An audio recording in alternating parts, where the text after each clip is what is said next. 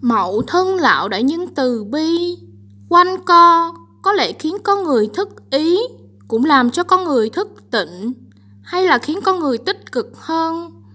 Nhưng dụng ý trong đó của Thượng Thiên đều vì muốn chúng đồ nhi hiểu rõ đạo lý hơn, tinh tấn hơn.